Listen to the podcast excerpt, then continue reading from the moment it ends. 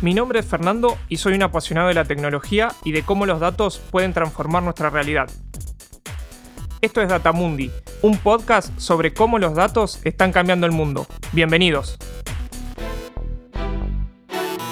En el episodio de hoy vamos a estar charlando con alguien súper fan de los datos y que se animó a meterse en una industria tradicional con un producto nuevo y siguiendo reglas nuevas. Con esto no solo se diferenció de la competencia, sino que llamó y llama la atención de muchos. El año pasado vendió su empresa para poder conseguir los recursos necesarios para dar el salto internacional que deseaban. Claramente es una historia de éxito, pero de las que nos gustan a nosotros, que tiene particularidades diferentes a las que solemos escuchar o leer. Acá en Datamundi es un placer hablar con Martín Zarzale, CTO de Properati, un emprendimiento de real estate con el foco puesto en los datos, pero en esos datos que nos importan a los que somos usuarios, ya sea como compradores o inquilinos. La empresa se metió en un mundo que muchas veces sufrimos y que sabemos que tiene mucho para crecer y mejorar, pero que a pesar de muchas quejas, nos parece que el mundo de las inmobiliarias nunca termina de actualizarse. Hola Martín, Bienvenido a Datamundi y gracias por tu tiempo. Hola, hola, buenas tardes, gracias por llamarme. Obviamente no lo sabés, pero yo soy un poco fan tuyo en, Twitter y, me gusta mucho todo lo que publicás, desde las comidas, tecnologías y, opiniones y demás. Y eso hace que también tengamos algunos amigos en común que me contaron, antes de, de entrar en cosas de Properati, algunas historias tuyas y me gustaría que nos contaras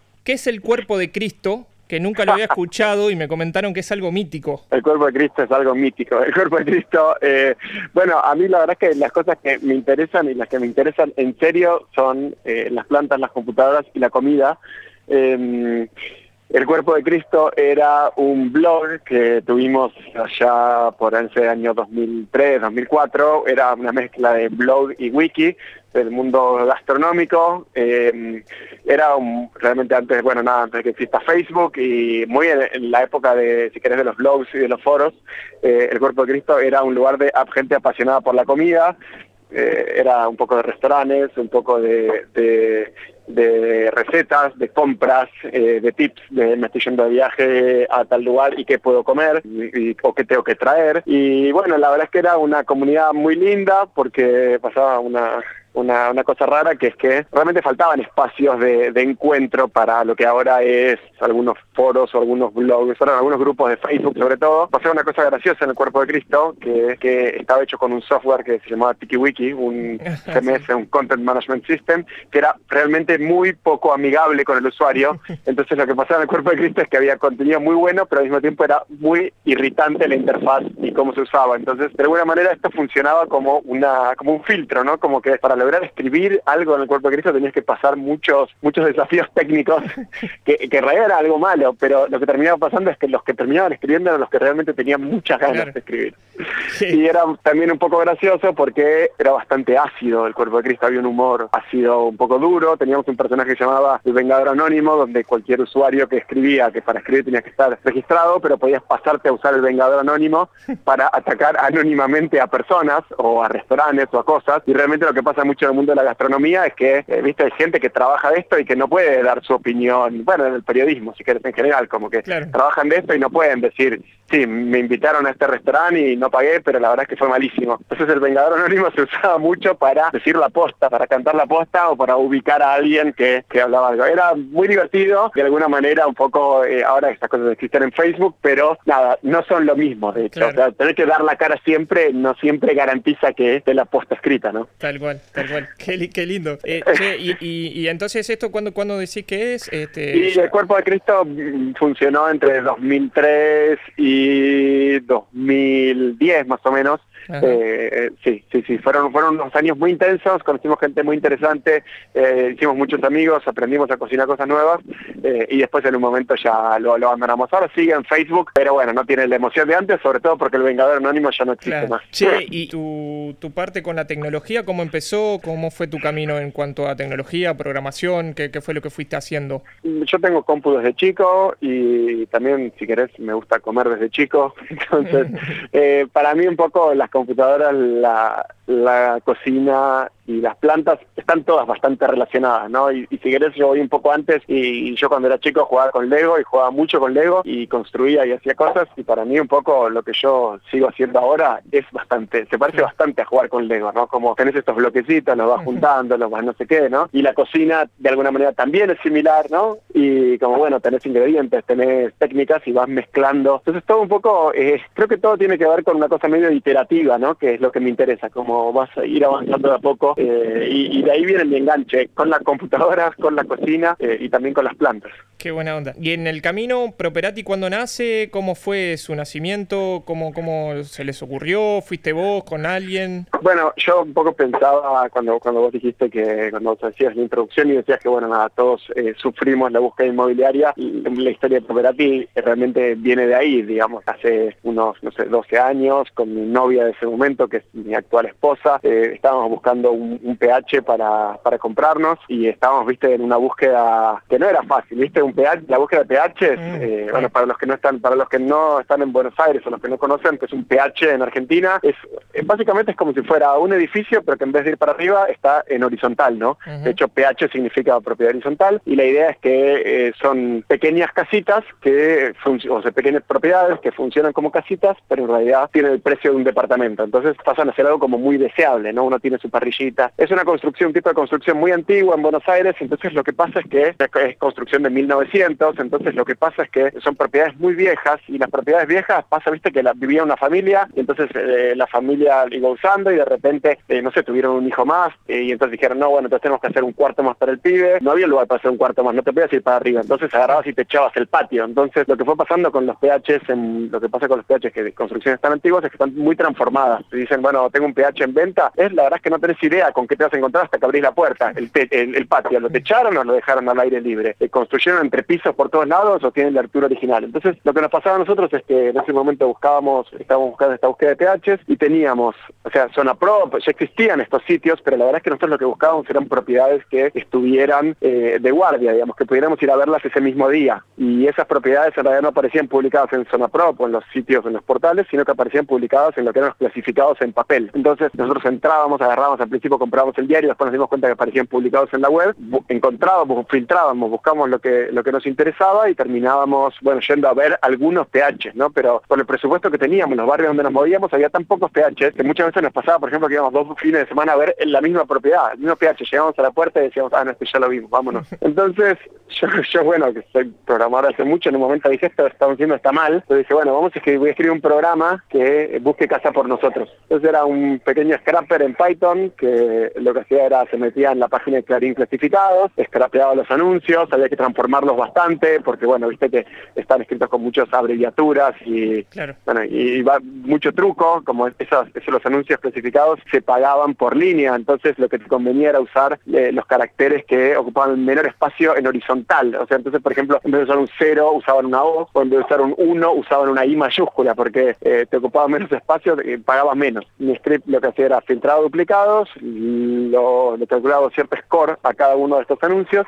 lo ponía en un Excel que era el que usábamos después para ir a visitar. Y un poco lo que fue pasando es que, bueno, esto por un lado nos aceleró bastante nuestra búsqueda porque era una búsqueda intensa y veníamos así mucho más rápido, pero lo que resultó ser más interesante es que de repente mi programa encontró un anuncio que estaba muy mal escrito, pero era una gran oportunidad. Y era el anuncio decía algo así como PH en venta, cinco dormitorios, dos cocinas, un baño, patio terraza, como una cosa que no sé cómo puede ser que tenga dos cocinas y un baño, ¿no? Como una cosa que no, un anuncio que no tenía ningún sentido. Y cuando fuimos a ver la propiedad, al final lo, lo, lo, que terminaba pasando es que bueno, eran dos PHs que se vendían juntos, y esa era la explicación de por qué había dos cocinas, y no es que había un solo baño, sino que el otro baño estaba clausurado, pero bueno, nosotros que ya para esa altura habíamos visto 250 otros PHs, nos habíamos cuenta que esto era una oportunidad espectacular y es la casa que nosotros terminamos comprando y es la casa que terminamos transformando en la casa que la que vivimos ahora, ¿no? Y esto un poco, viste, despertó la idea de que aunque el anuncio esté muy mal escrito, en los datos, solamente con tener los datos, uno ya puede ver si eh, es una oportunidad o no. ¿Qué, Eh, no, conocía la historia, la verdad me, fascina cómo la contás aparte vos. Y justamente ahí relacionando con lo último de, los datos, después de, toda esta vivencia, de entrada en el modelo de negocios, pensaron Properati centrada en los datos.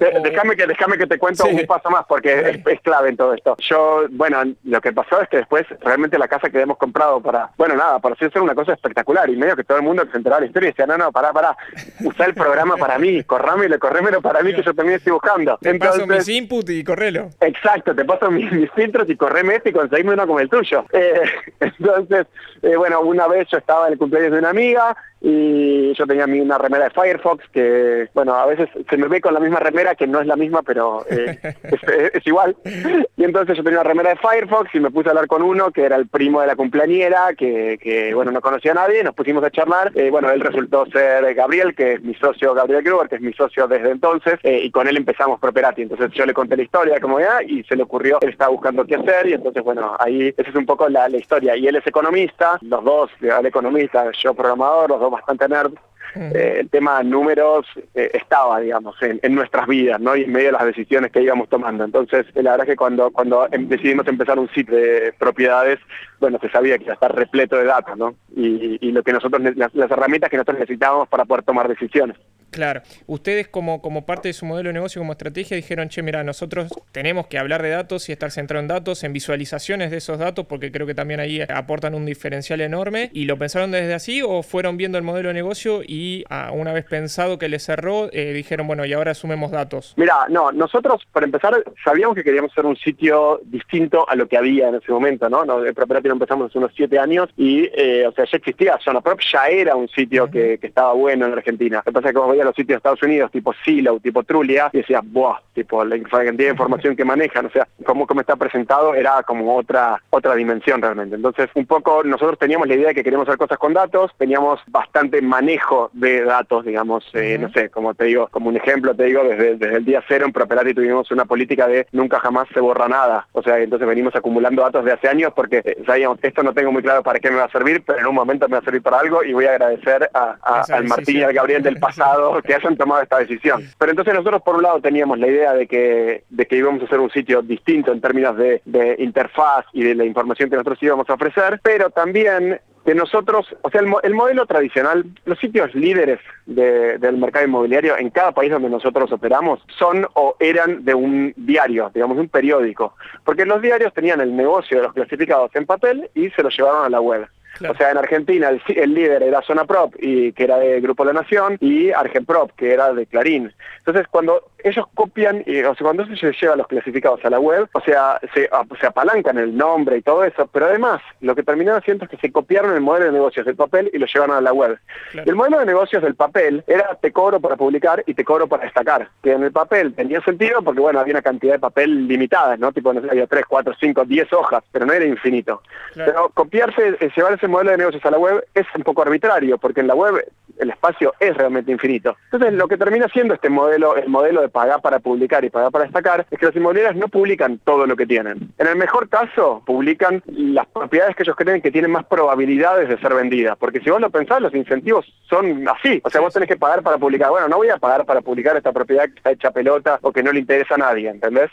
Entonces publican menos, publican todo lo que tienen, sino que publican menos. Y en el peor caso, algunas inmobiliarias publican lo que se llama carnada, que es hermoso departamento en alquiler en Belgrano de 8 mil pesos y tipo cuando llamas te dicen, sabes que justo el de, el de 8 mil pesos lo acabo de alquilar, pero tengo este otro de 16 mil que por ahí te interesa. Que si vos lo pensás, eh, los incentivos apuntan a eso, si vos ya pagaste para publicar, listo, lo que querés recibir es la mayor cantidad de contactos. Entonces el modelo de Properati es distinto, nosotros tenemos un modelo de performance donde publicar en Properati es gratis, entonces las inmobiliarias pueden poner, pueden publicar todo el stock que tienen y nosotros solamente le cobramos a las inmobiliarias por cada contacto de calidad que reciben. Entonces, las inmobiliarias publican todo lo que tienen, todo el stock que tienen y solamente pagan por potenciales clientes. Los usuarios cuando entran a Properati tienen una experiencia que está muy buena porque no hay pop-ups, no hay banners, porque nosotros necesitamos que los tipos se concentren en la búsqueda. Y cuando un usuario o una usuaria busca en Properati, encuentra una propiedad que le interesa y contacta al vendedor, en ese momento nosotros ganamos plata. Entonces es un modelo muy lindo porque nosotros realmente todos los intereses apuntan hacia el mismo lado. Las inmobiliarias solamente pagan por potenciales clientes. Los usuarios tienen una experiencia excelente y nosotros ganamos plata cuando el comprador y el vendedor se juntan.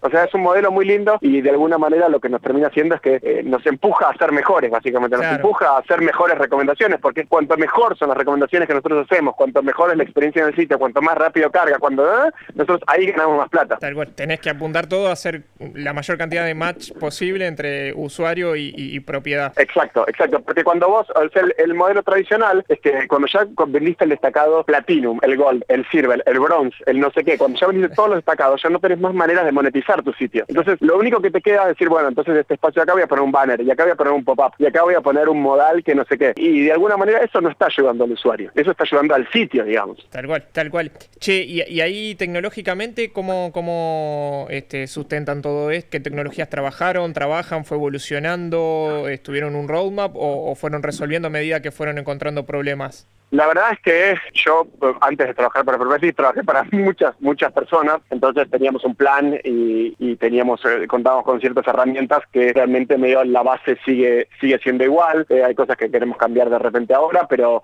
eh, digamos, siempre, siempre Property estuvo basado en software libre, eso fue como una, una decisión desde el principio de, bueno, ¿por qué vamos a pagar por licencia si hay un software de una calidad increíble que, es gratis? Siempre estuvimos muy relacionados con las comunidades, Property está hecho en Ruby, tiene unas partes que están hechas en Python, sobre todo lo que es más de Machine Learning y todas historias, pero sobre todo hay un montón de código en Ruby que, seguimos usando, que seguimos manteniendo y que sobre que seguimos desarrollando. Bárbaro. Sí, y además, este, con esto de, los datos, ¿tienen una unidad de periodismo de datos, puede ser? Sí, exacto. Es, es una historia bastante graciosa, es una de esas cosas que nos salió bien de verdad. Un poco lo que, lo que nos pasaba a nosotros es que nosotros empezamos, empezamos con con plata nuestra y después hicimos una pequeña ronda de inversión, después una ronda de inversión más grande, pero nunca tuvimos plata para decir hagamos publicidad tradicional, digamos, hagamos branding, pongamos carteles, hagamos publicidad en la tele que diga propiedad. Nunca tuvimos esa plata. Entonces, pero al mismo tiempo, como nosotros estábamos haciendo algo tan, viste, es una linda historia, tipo, no, dos emprendedores mm. que empiezan en Argentina y hacen una empresa, bla, bla, bla, y tal, era un, producto tan distinto que estábamos construyendo, dijimos, nos va a resultar muy fácil conseguir prensa tradicional, digamos, aparecer, eh, no sé, como gente que cubra la historia de Properati.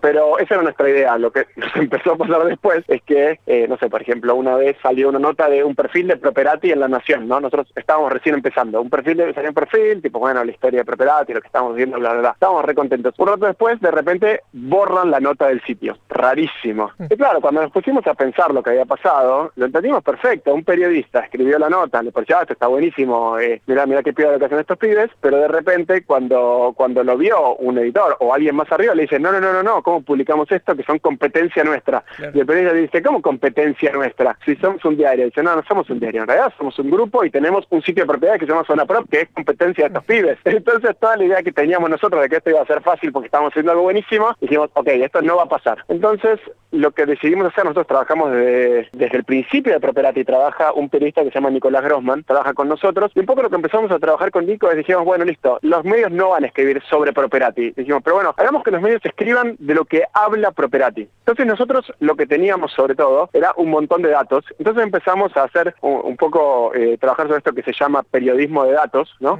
Eh, un nombre un poco raro, se supone que todo el periodismo debería ser medio sobre datos, pero bueno, digamos, esto es eh, básicamente lo que hacemos nosotros es buscar historias que están escondidas en los datos, ¿no? Entonces em, empezamos a trabajar diciendo, bueno, vamos a producir contenido del mercado inmobiliario. El mercado inmobiliario se escribe hace años y años y años, o sea, hace 100 años se debe escribir del mercado inmobiliario, eh, qué barrios se están desarrollando, se va a construir una nueva cosa, hay nuevo emprendimiento, entonces se escribe, pero eh, nosotros lo que hicimos fue decir, bueno, listo, vamos con un enfoque nuevo y vamos a buscar historias basadas en los datos. Entonces nosotros empezamos a hacer algunas cosas un poco más tradicionales, que están buenas, como por ejemplo, nos agarramos y, no sé, cuando en, la manera tradicional de tipo, bueno, ¿cuánto vale, no sé, el metro cuadrado de mm. tal barrio? Que no sé, el periodista va y habla con el inmobiliario del barrio y le dice, che, y más o menos cuánto vale, y, y el inmobiliario le dice, bueno, nosotros no teníamos eso, pero lo que teníamos era un montón de data. Entonces empezamos, por ejemplo, a generar unos reportes de precio por metro cuadrado para distintos barrios que repartíamos, los generábamos periódicamente, una vez por mes, y repartíamos eh, gratuitamente a periodistas.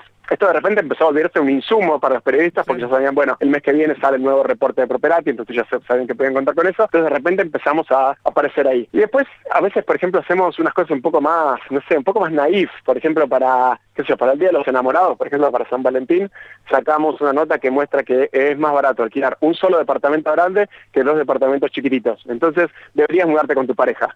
Y es una nota que es muy divertida, ¿entendés? Para San Valentín. Y San Valentín ya se escribió todo lo que se podía escribir sobre San Valentín. Y de repente a un periodista le cae una nota que está buena, basada en datos, está respaldada con cosas, no es un, no es un dibujo. Entonces dice, ah, esto es divertido, esto lo puedo poner. Y empieza, empezamos a jugar con eso, ¿no? Y no sé, por ejemplo, ahora para el Día de la Bicicleta, por ejemplo, eh, sacamos una nota donde muestra desde qué barrios es más, llegas más rápido al centro en bici que en auto, por ejemplo. Eh, y esto lo hacemos para, como son todas notas basadas en datos, realmente, o sea, nosotros hacemos esto para Buenos Aires, lo hacemos para Bogotá, lo hacemos para Quito, lo hacemos para Medellín, lo hacemos para Lima, ¿entendés? Como al final es código, es un query que, que corres en distintas bases. Entonces, esta estrategia que hacemos nosotros es, se volvió realmente muy poderosa y la verdad es que llegamos a, lugares muy, llegamos a, a lugares muy lejos, a la tele, llegamos a los medios, a los diarios, a las radios, eh, pusimos una, una tapa en crónica, eso es un, orgullo nuestro, un orgullo nuestro. Hicimos un, análisis muy interesante de cómo habían estado, cómo habían subido las expensas desde diciembre del 2015 hasta creo que diciembre del 2017, que bueno, había sido una cosa descomunal y tenemos una tapa de crónica eh, del diario que dice pagar las expensas, un pecado capital. Me imagino que la tenés pegada ahí en la oficina. La tenemos, la tenemos la tenemos y es, un orgullo y realmente es como una cosa muy original, ¿entendés? Que decidimos, es como, bueno, tenemos plata para hacer branding, tenemos plata para hacer marketing, no, no tenemos. Ok, ¿qué, qué tenemos? Bueno, eh, somos ingeniosos, podemos programar y somos creativos, listo. Y tenemos data, entonces empezamos a empezamos a trabajar sobre sobre lo que teníamos y realmente, viste, esto como como construir medio como en el aire, ¿entendés? Como, bueno, esto no sabemos si esto va a funcionar. De repente nos dimos cuenta que lo que hacíamos nosotros era bastante único. De hecho, Nico viaja bastante por el mundo presentando lo que hacemos. Viene por ejemplo, estuve la semana pasada dando un workshop en Bogotá para periodistas en medios colombianos contando eh, cómo hacemos esto, por qué lo hacemos. A veces cuando nos encontramos con medios nos dicen, ah, lo que ustedes hacen es espectacular, pero ¿cuánto les tenemos que pagar? Entonces decimos, no, no, no, no nos tienen que pagar. O sea, a nosotros nos interesa darles este contenido y que ustedes lo usen y lo exploten, ¿entendés? No, tal cual. Aparte va en línea un montonazo de cosas que hoy suceden de, democratizar también esos datos y que, estén accesibles porque también este, ponen público muchos datasets ustedes de datos para que cualquiera en, en cualquier lado lo pueda utilizar y pueda hacer sus propios análisis, visualizaciones.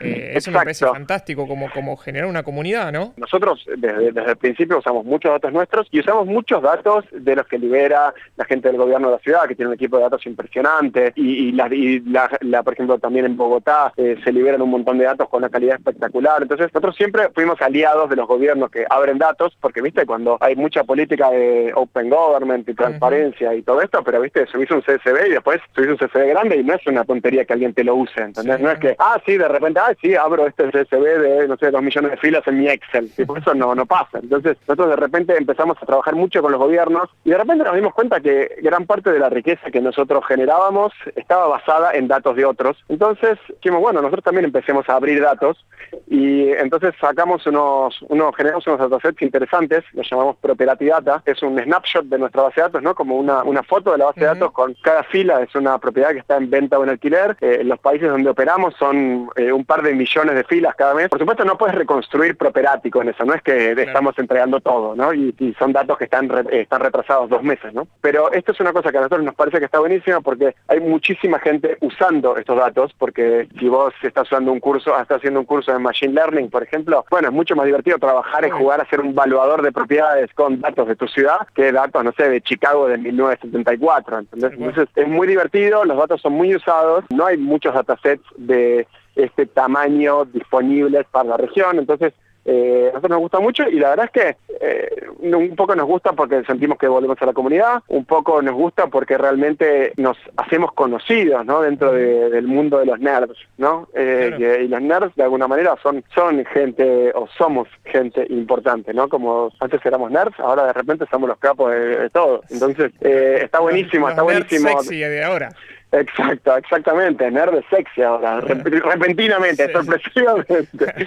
Entonces, eh, nada, para nosotros está buenísimo, te volvemos a la comunidad, conocemos gente y básicamente hacemos esto porque podemos. Y porque, porque nos parece que está bueno y porque eh, realmente creo que eh, uno tiene que aprovechar ¿no? los espacios que tiene donde puede decir cosas para tratar de hacer cosas buenas ¿no? y hacer como el bien. Ni hablar, y, aparte también este, ser distinto, diferenciarte, y eso creo que marca. Bueno, y con todo esto creo que era de imaginar que pasara lo que les pasó, de, que puedan ser comprados por, por una empresa más grande, en este caso fue OLX. ¿Eso cómo lo viviste? ¿Para vos era un sueño? ¿Lo habían pensado y planificado? ¿O, o simplemente llegó y lo empezaron a analizar a partir de ese momento? Gabriel y yo siempre, o sea, siempre supimos que podría venir alguien y comprar Properati, pero al mismo tiempo siempre hicimos Properati en serio. ¿Entendés?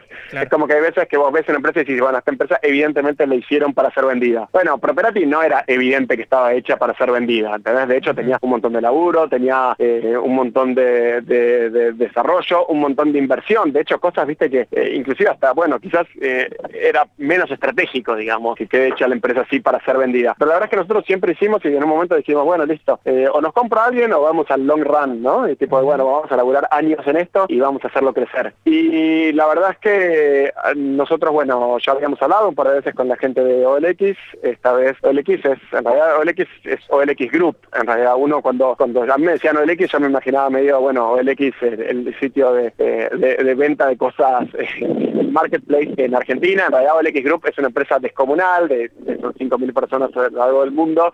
Y después en realidad es, eh, también OLX Group es, no sé, es, es, parte de Nasdaq, que es uno de los grupos de eh, empresas de Internet más grandes del mundo. Entonces, eh, nada, era, era medio difícil de, uno se imaginaba, bueno, el sitio de OLX es el sitio de cosas usadas, bueno, no es exactamente así. OLX Grupo es mucho más grande que esto. Entonces, nosotros siempre estuvimos en contacto, eh, de repente, bueno, esta vez terminó funcionando, nosotros estamos muy contentos con la adquisición porque la verdad es que así como, bueno, era muy lindo ser una startup y uno realmente era el dueño de su propio destino, al mismo tiempo, viste, es, duro también la, la, vida de restricciones de recursos, ¿no? Y de que no tenés guita para contratar a toda la gente que te gustaría, o no tenés guita para eh, hacer la publicidad que, te parecería que está bueno. Entonces, de repente, es como que sentimos que esto es una oportunidad, ¿no? Como que eh, nos compraron básicamente por lo que hacíamos bien y nos ayudan en lo que no sabíamos hacer bien y nos dan un montón más de recursos para, para, hacer, cosas. lo que siempre soñaron también eh, la verdad es que sí, entonces un poco cuando cuando anunciamos, ahora se va a cumplir un año de la, de la venta, cuando lo anunciamos en Twitter, eh, la verdad es que lo que pasó es que la gente me preguntaba, buenísimo, ¿y qué vas a hacer ahora? Y tipo, no, yo ahora voy a ser Properati, o sea, lo que ahora tipo voy a hacer lo que siempre quise hacer, entonces de repente estamos armando un equipo que está buenísimo, eh, como muy multidisciplinario, diverso, eh, de una calidad, eh, no sé, medio de una, de una calidad tecnológica, gente que sabe mucho, y entonces de repente está buenísimo y tenemos plata para hacer comerciales en televisión y de repente hicimos un, no sé si lo vieron, lo visto el comercial, pero bueno, es un comercial bastante divertido, hablando de la diversidad y las distintas maneras de buscar una casa, y de repente este es como, está buenísimo, de repente tener un montón de recursos y hacer un comercial así. Y tenemos acceso a las oficinas comerciales de OLX en Ecuador, en Colombia, en Perú, que son unos equipos increíbles y están contentos vendiendo Preperati. Entonces la verdad es que yo a veces me digo, la verdad es que estoy eh, en Disney, ¿no? Como Qué lindo, Martín. Bueno, eh, para, para terminar la charla, la última pregunta y agradeciéndote el tiempo. Para alguien que escuchó hasta acá la charla y, por ahí quizás es joven y quiere empezar a estudiar o quiere hacer su emprendimiento y quizás es eh, el Martín de hace 10, 15 años atrás. Hoy, ¿qué consejo, qué le recomendás? ¿Por dónde crees que, por ahí va a ir el futuro? Cuanto a la tecnología, ¿cómo, ¿cómo ves este futuro? ¿Lo ves pensándolo desde Argentina bastante optimista o crees que todavía para nosotros en Argentina todavía nos falta mucho para poder ser optimista en cuanto al futuro en, tecnología o quizás ya lo es hoy? Mira, yo separaría en dos partes, digamos. Hay realmente una, una cosa que lo que es, digamos, el,